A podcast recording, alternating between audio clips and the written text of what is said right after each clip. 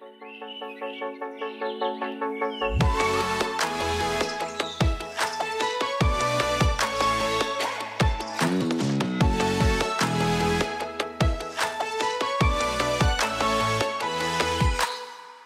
und herzlich willkommen zu einer weiteren Folge von Grenzenlos, deinem Tanzpodcast. Wir haben heute liebe Magdalena da. Schön, dass du heute da bist. Hallo. Wir werden uns heute ein bisschen über Working History unterhalten und auch deinen, also über deinen Zugang zum Battlen außerdem. Aber am besten stellst du dich mal erst selber vor, würde ich sagen. Mhm. Ähm, ja, ich freue mich voll, dass ich heute da sein kann. Ähm, ich bin die Magdalena aus Linz ähm, und ich ähm, bin Lehrerin in einer Kunstschule und nebenbei war selbstständig als Tänzerin und Künstlerin und Designerin. Genau. Möchtest du uns ein bisschen genauer von deinem tänzerischen Background erzählen? Wo hast du angefangen? Welches Stil? Okay, das habe ich jetzt schon ein bisschen vorweggenommen. Welchen Stil machst du etc.? Mhm. Ähm, also ich komme eigentlich vom Musical und bin dann in die Hip-Hop-Culture reingerutscht und habe da, da Haus getanzt und bin dann zu Wacking gekommen und habe da voll mal zu Hause gefunden, weil das irgendwie für mich beide Welten kombiniert, das Drama und den Freestyle und ja, da bin ich da sehr happy jetzt. Dann würde ich sagen, wir fangen gleich mit einem ersten großen Topic an und zwar Wacking History. Du hast sehr, sehr viel Research bereits betrieben. Hast doch bereits vorher jetzt schon gesagt, du bist noch lange nicht fertig damit, weil es so viel ja. gibt. Trotzdem ähm, wirst du uns heute einen kleinen Auszug davon geben. Und dann übergebe ich das Wort jetzt einfach mal an dich an der Stelle und du schießt einfach los. genau, also langer Monolog ahead. ähm, ja, ich wollte eh noch sagen, am Anfang ähm, vorweg, dass mir halt wichtig ist, ähm, dass ich nochmal dazu sage, dass diese Infos aus Quellen stammen. Also ich habe viel recherchiert und ähm, das waren alles YouTube-Videos, die ich transkribiert habe oder ähm, Gespräche mit Originatoren.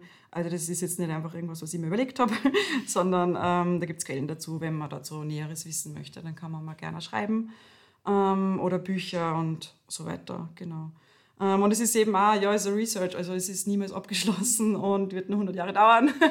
ähm, ich habe da vor vier Jahren begonnen und es entwickelt sich immer weiter. Und ja, das ist jetzt mal so ein kleiner Ausschnitt, einfach ein kleiner Einblick, was ich da bis jetzt gesammelt habe. Ähm, genau, vielleicht gleich so eine allgemeine Info vorweg. Also Wacking ist ein Clubtanz aus der queeren, POC und Latinx Underground Community, entstanden in Los Angeles in den frühen 70er Jahren. Und ursprünglich entwickelte sich der Tanz auch aus Punking. Ähm, aber dazu muss man gleich sagen, da gibt es ganz viel ongoing Discussion über die Wörter, über die Schreibweisen und so weiter. Da möchte ich jetzt gar nicht so tief ähm, eintauchen.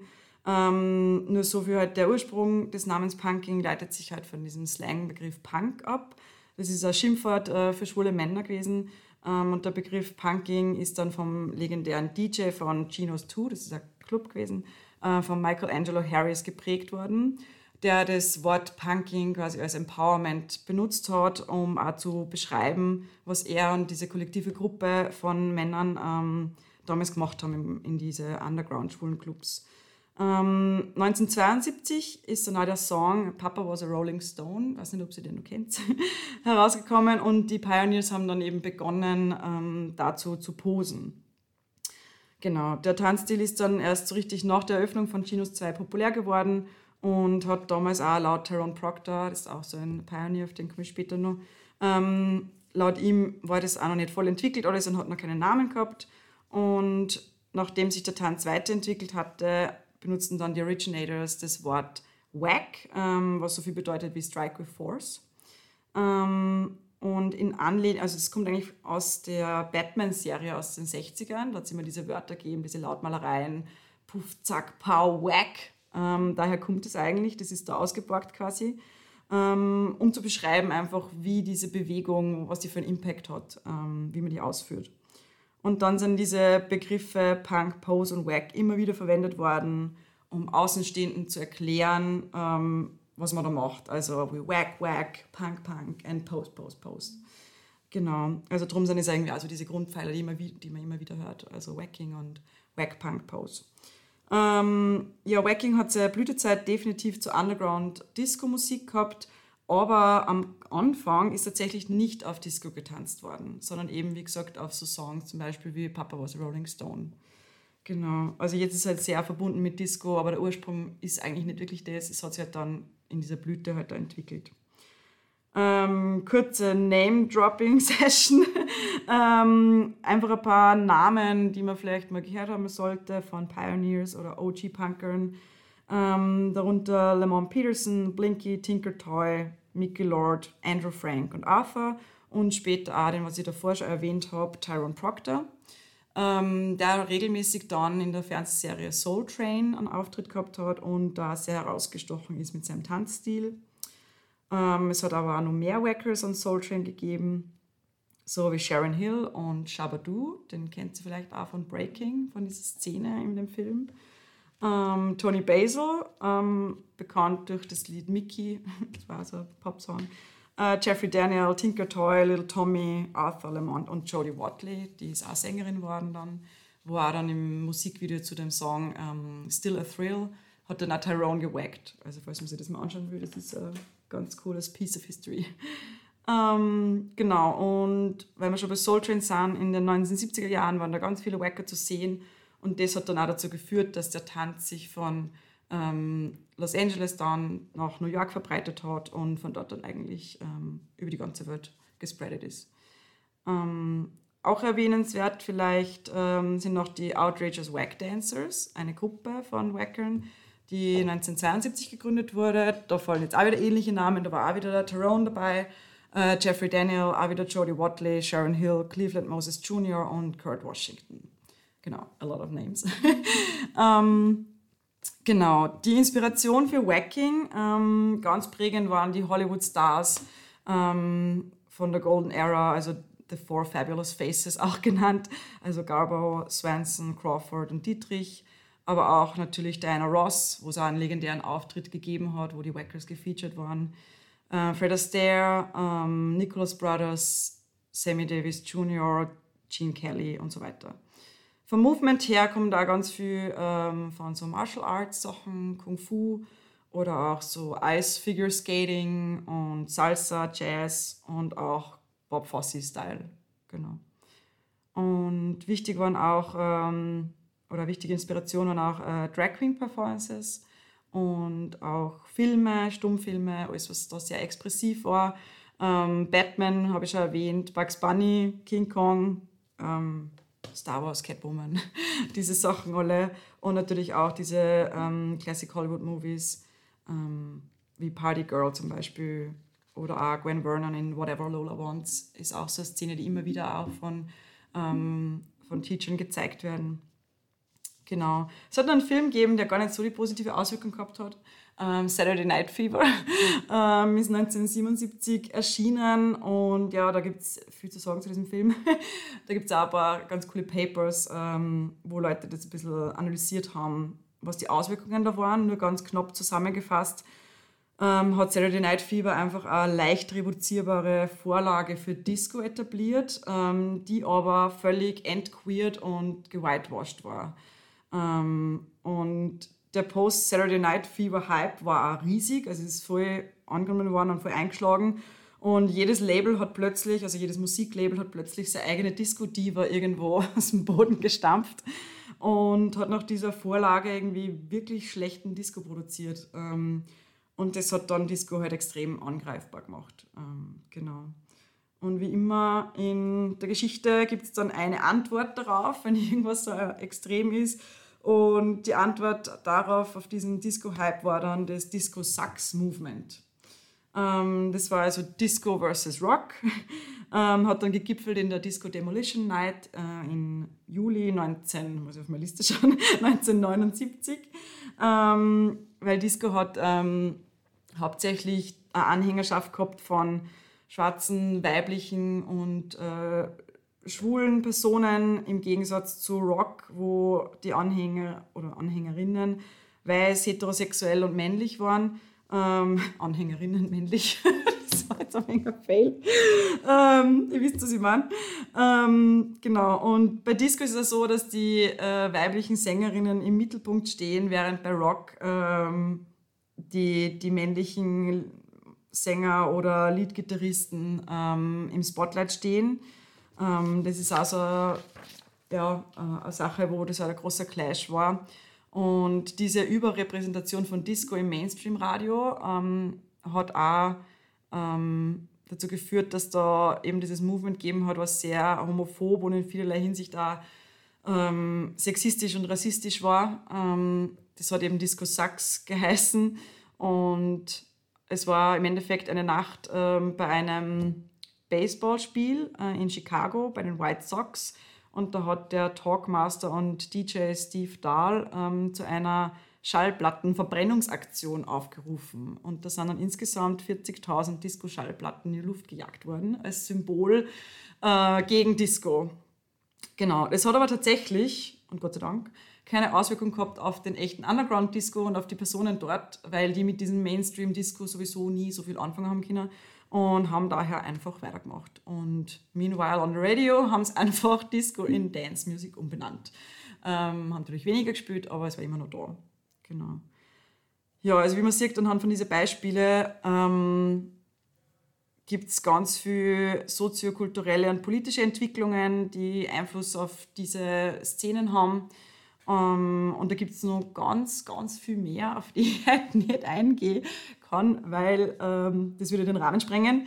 Aber nur so ein paar Denkanstöße, also zum Beispiel auch Schanklizenzen haben zum Beispiel eine Auswirkung gehabt ähm, auf das Geschehen in den Clubs. Dann, oder auch das, das ähm, Countercultural Movement, der Vietnamkrieg, Migrationswellen, verschiedenste Protestbewegungen, die Frauenquote in Clubs, und ja, das hat es gegeben, ähm, oder Tanzen mit dem gleichen Geschlecht war lang verboten bis Anfang der 70er. Dann hat der Einfluss von Musikfestivals wie Woodstock, die es dazu geführt hat, dass das Couple Dancing, also der Paartanz, aufgesplittet worden ist und sich ähm, TänzerInnen mehr Richtung Musik äh, gewandt haben. Dann Fernsehsendungen, wie ich schon erwähnt habe, Soul Train oder American Bandstand. Und auch ganz wichtig, technische Neuerungen auf musikalischer Ebene, also die, die Entwicklungen dort. Dann auch natürlich noch Gesundheitskrisen, HIV, Drogen, Kunst, Wahlen, Mietgesetze, also diese ganzen Dinge. Es ist einfach wahnsinnig komplex und deswegen interessiert es mich so sehr, äh, das herauszufinden, was der Einfluss nimmt und auch ein bisschen zu reflektieren, was jetzt gerade in unserer Zeit Einfluss auf unsere Tänze und auf unsere Kulturen nimmt. Äh, das ist einfach sehr spannend. Genau. Ja, ähm, vielleicht nur kurz zu New York City, weil ich vorher schon erwähnt habe, es ist dann quasi auch über Soul Train und dass die TänzerInnen auch getravelt sind von Los Angeles nach New York gekommen. Und in dieser Zeit war New York so eine Petrischale für die Kulturen. Ähm, es zog KünstlerInnen und MusikerInnen äh, in das halb verlassene Stadtzentrum, ähm, also angezogen von niedrigen Lebenshaltungskosten, niedrigen Mieten äh, und der Möglichkeit, einfach mit ja, Gleichgesinnten zusammenzuarbeiten. Und es hat dann auch eben zu diesen bekannten, berühmten Entwicklungen geführt von Disco, Punk und Hip-Hop. Und es entstanden auch eine Reihe von Partys. Ähm, ganz wichtig natürlich auch das Loft äh, mit David Mancuso. Ähm, genau. Ähm, die dann auch dazu geführt haben, dass dieser Sound von Disco äh, kultiviert worden ist. Und es war quasi eine Zeit im Leben von New York City, wo die Randgruppen einmal das Zentrum eingenommen haben. Ähm, genau. Und auch der Club als sicherer Ort etabliert worden ist, wo man sich ausleben kann, ähm, wo man so sein kann, wie man ist, was vielleicht nicht überall akzeptiert wurde zu der Zeit. Ähm, und auch heute, ähm, kann man auch dazu sagen. Genau. Ähm, und da gibt es ja noch eine Gruppe, ähm, wie ich auf die gestoßen bin, weil ich voll so, wow, das macht voll viel Sinn. Ähm, die sehr gut verdeutlicht, dass der Club ein Ort war, wo auch viele Tanzstile aufeinander getroffen haben. Weil wir oft das jetzt, wir gingen in einer Wacking Class, wir gehen in einer Locking Class, alles ist so separiert, aber im Club trifft sie alles. Ähm, und zum Beispiel eben bei Breed of Motion. Breed of Motion, das war eine Gruppe, äh, da war drinnen wieder der Tyrone, ähm, Archie Burnett, ähm, Javier Escuerdo, was ich es richtig sage, Willy Ninja und Bravo, also eine Mischung aus Wackern, äh, House- und Clubheads und Vogern. Ähm, genau, die Gruppe war circa bis 1984 ähm, aktiv und es hat dann auch wieder, da gibt es auch Videos, wenn man das auf YouTube sucht, also Breed of Motion heißt die Gruppe. Ähm, es war irgendwie so eine Mischung aus Tanz, Lip Sync und Gesang. Ähm, genau ja, verschiedene Umstände haben dann auch dazu geführt, dass ähm, die Popularität von Wacking in den 80er und 90ern stark abgenommen hat. Es ist ein bisschen von der Bildfläche verschwunden. Und erst dann im Jahr 2000 oder rund ums Jahr 2000 taucht Wacking in New York dann wieder auf bei Brian Green, der war da ganz wesentlich. Der war so eine Art Katalysator. Ähm, der hat nämlich einen Choreografen korrigiert, der Wacking-Elemente verwendet hat, aber seiner Meinung nach das nicht richtig gemacht hat. Und daraufhin haben sie ihm angesprochen, also Brian Green, ob er das nicht selbst unterrichten möchte. Und er hat gesagt, na, weil es das tanze ich nicht, ähm, ich suche die Originators. Und hat da angeklopft und die haben aber leider überhaupt kein Interesse gezeigt, ähm, das wieder zu unterrichten. Und daraufhin hat er das, uh, very smart by the way, ähm, so gemacht, dass er gesagt hat, okay, dann unterrichte ich doch und provoziere euch, dass ihr wieder ähm, aus euren Löchern kommt und den Drang habt, alles richtig zu stellen. ähm, und genau so war es dann auch. Ähm, genau ja, das ist quasi mal so ähm, mein, mein Beitrag für heute mit der Wacking History ähm, und den verschiedenen Entwicklungen. Wie gesagt, das ist kein abgeschlossener Research. Es ja, gibt immer noch ähm, viel zu lernen und herauszufinden und es ist, wer ein bisschen mit wissenschaftlichem Arbeiten in dem Bereich sich auseinandersetzt, dann weiß man, es ist nicht so einfach, weil es wenig niedergeschriebene Dinge gibt und man jede Quelle einfach analysieren muss ähm, aus welcher Perspektive kommt es, ähm, doppeln sie ähm, irgendwelche Infos oder gibt es nur eine Person, die das sagt.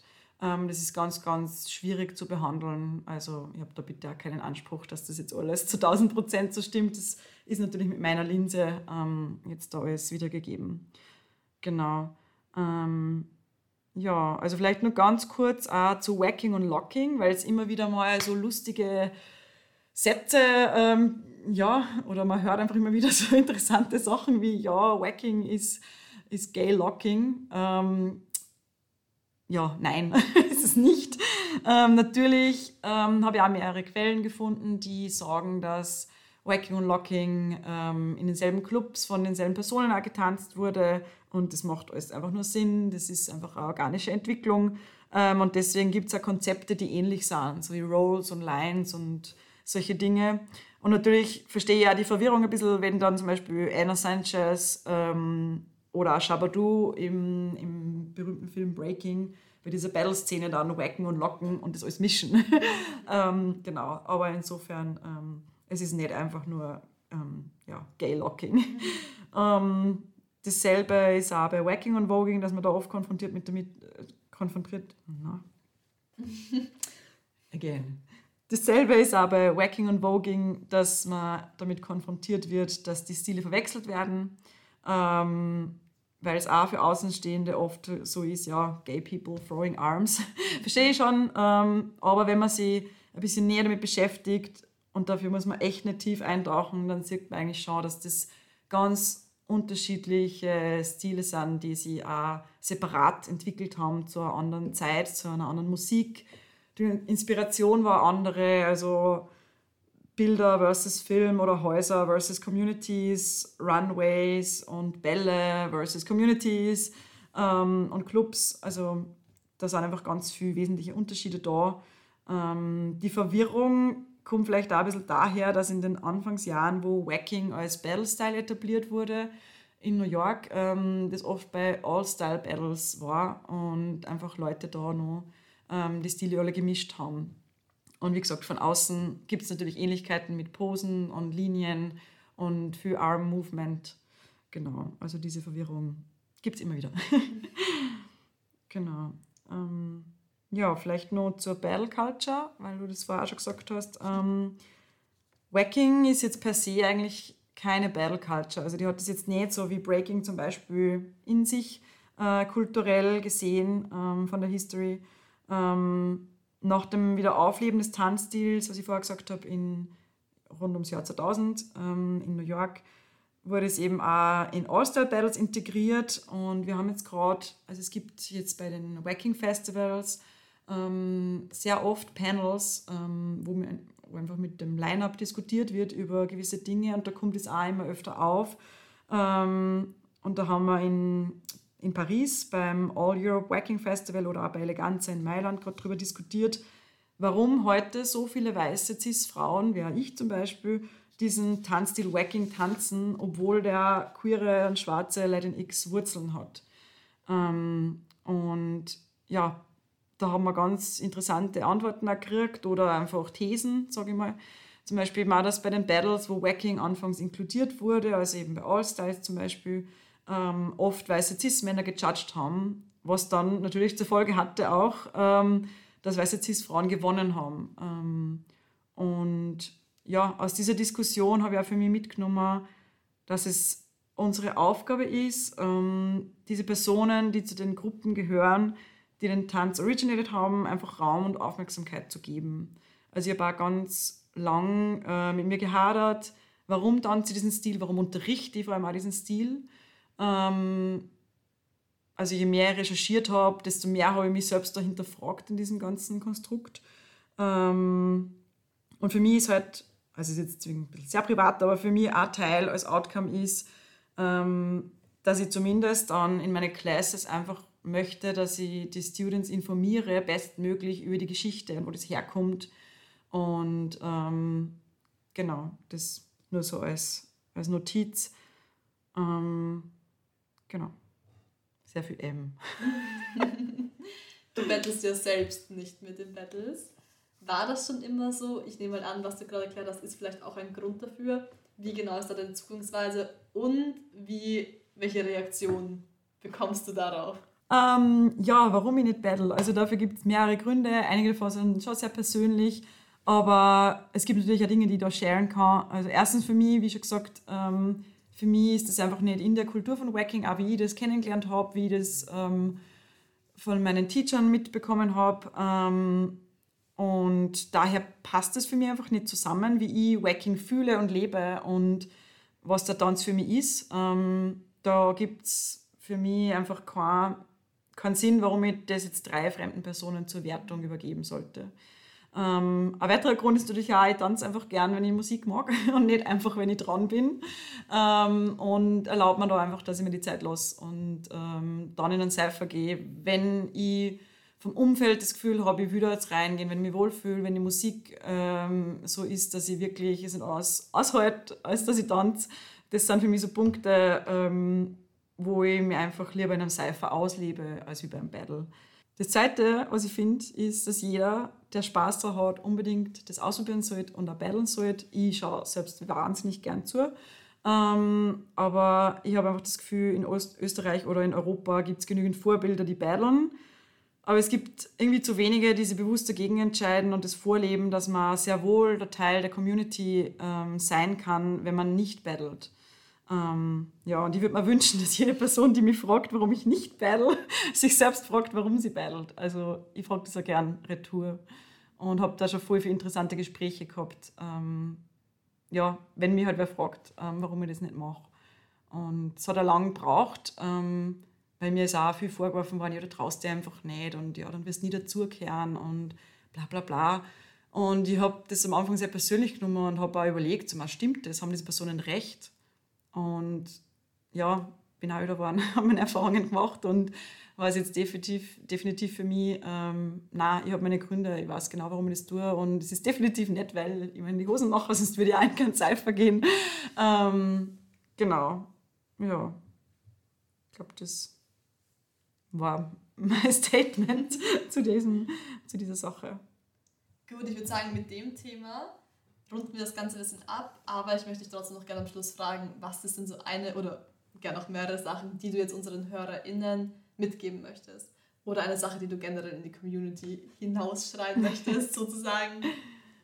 Mhm, ja, vielleicht eh, was ich jetzt auch schon gesagt habe, ähm, dass einfach jeder ein bisschen sich fragen sollte, warum tanze ich das? Weil es ist so bereichernd, wenn man selbst genau weiß, warum man das macht und woher der dran kommt weil man das dann nur irgendwie ja, vergrößern kann, diese Freude, wenn man das genau herausgefunden hat, wo das herkommt und warum das so viel Spaß macht. Und auch, dass man sich einfach fragt, warum möchte ich battlen? Weil ich glaube, dass es sehr wertvoller sein kann und ich habe schon mit Personen gesprochen, die das genau wissen und ich finde es mega cool und man merkt das auch, wenn das jemand genau weiß, warum er da jetzt da ist und ähm, ja, das ist für mich so ein bisschen die Botschaft oder auch, dass Personen, die sagen, boah, es ist überhaupt nichts für mich. Also ich selbst hätte fast aufgehört, weil ich mir dachte, oh Gott, es ist nichts für mich, das mit dem Battlen und dann habe ich da keinen Platz in dieser Community. Und habe dann Gott sei Dank aber nicht aufgehört. Und das, da möchte ich einfach alle bestärken, die Personen, die spüren, Battlen ist nichts für mich, die haben trotzdem einen Platz in der Community und wir können uns im Club treffen und dort. Mhm. genau. Sehr schön. Du hast noch gesagt, du hast uns am Schluss etwas mitgebracht, was du ankündigen möchtest. Ja, genau. Ich möchte nur kurz Werbung machen für das Event von der Nadja Sachser in Wien. Ähm, das ist die Dance and Music Conference. Die findet statt vom 22. bis 23. April. Und da sind einfach einige der Main Researcher und ganz viele Pioneers der Clubszene ähm, da, die sie da zusammenbringt. Das ist ganz, ganz super, dass sie das macht. Und ähm, ja, da freue ich mich einfach schon sehr und da sehen wir uns dort. Sehr gut. Passt, dann würde ich sagen, wir bedanken uns ganz herzlich bei dir, dass du dein Wissen, deine Recherche, einen kleinen Auszug deiner Recherche bei uns geteilt hast. Ja, ich sage danke, dass ich da sein habe, Kinder. Und ja, wer interessiert ist, dann gerne mir schreiben. Und wir unterhalten uns über nur mehr Wanking History. Oder auch wer Infos hat, ähm, gerne an mich schicken. Ich ja, werde nicht aufhören zu recherchieren. Passt, wo ihr uns finden könnt, wisst ihr ja, entweder auf Instagram grenzenlos-tanzpodcast oder wenn ihr uns anderswertig erreichen wollt, gerne über E-Mail grenzenlos.vienna.gmail.com. Das war's mit der heutigen Folge und wir sehen uns in zwei, nein, wir hören uns in zwei Wochen wieder. Ciao Leute!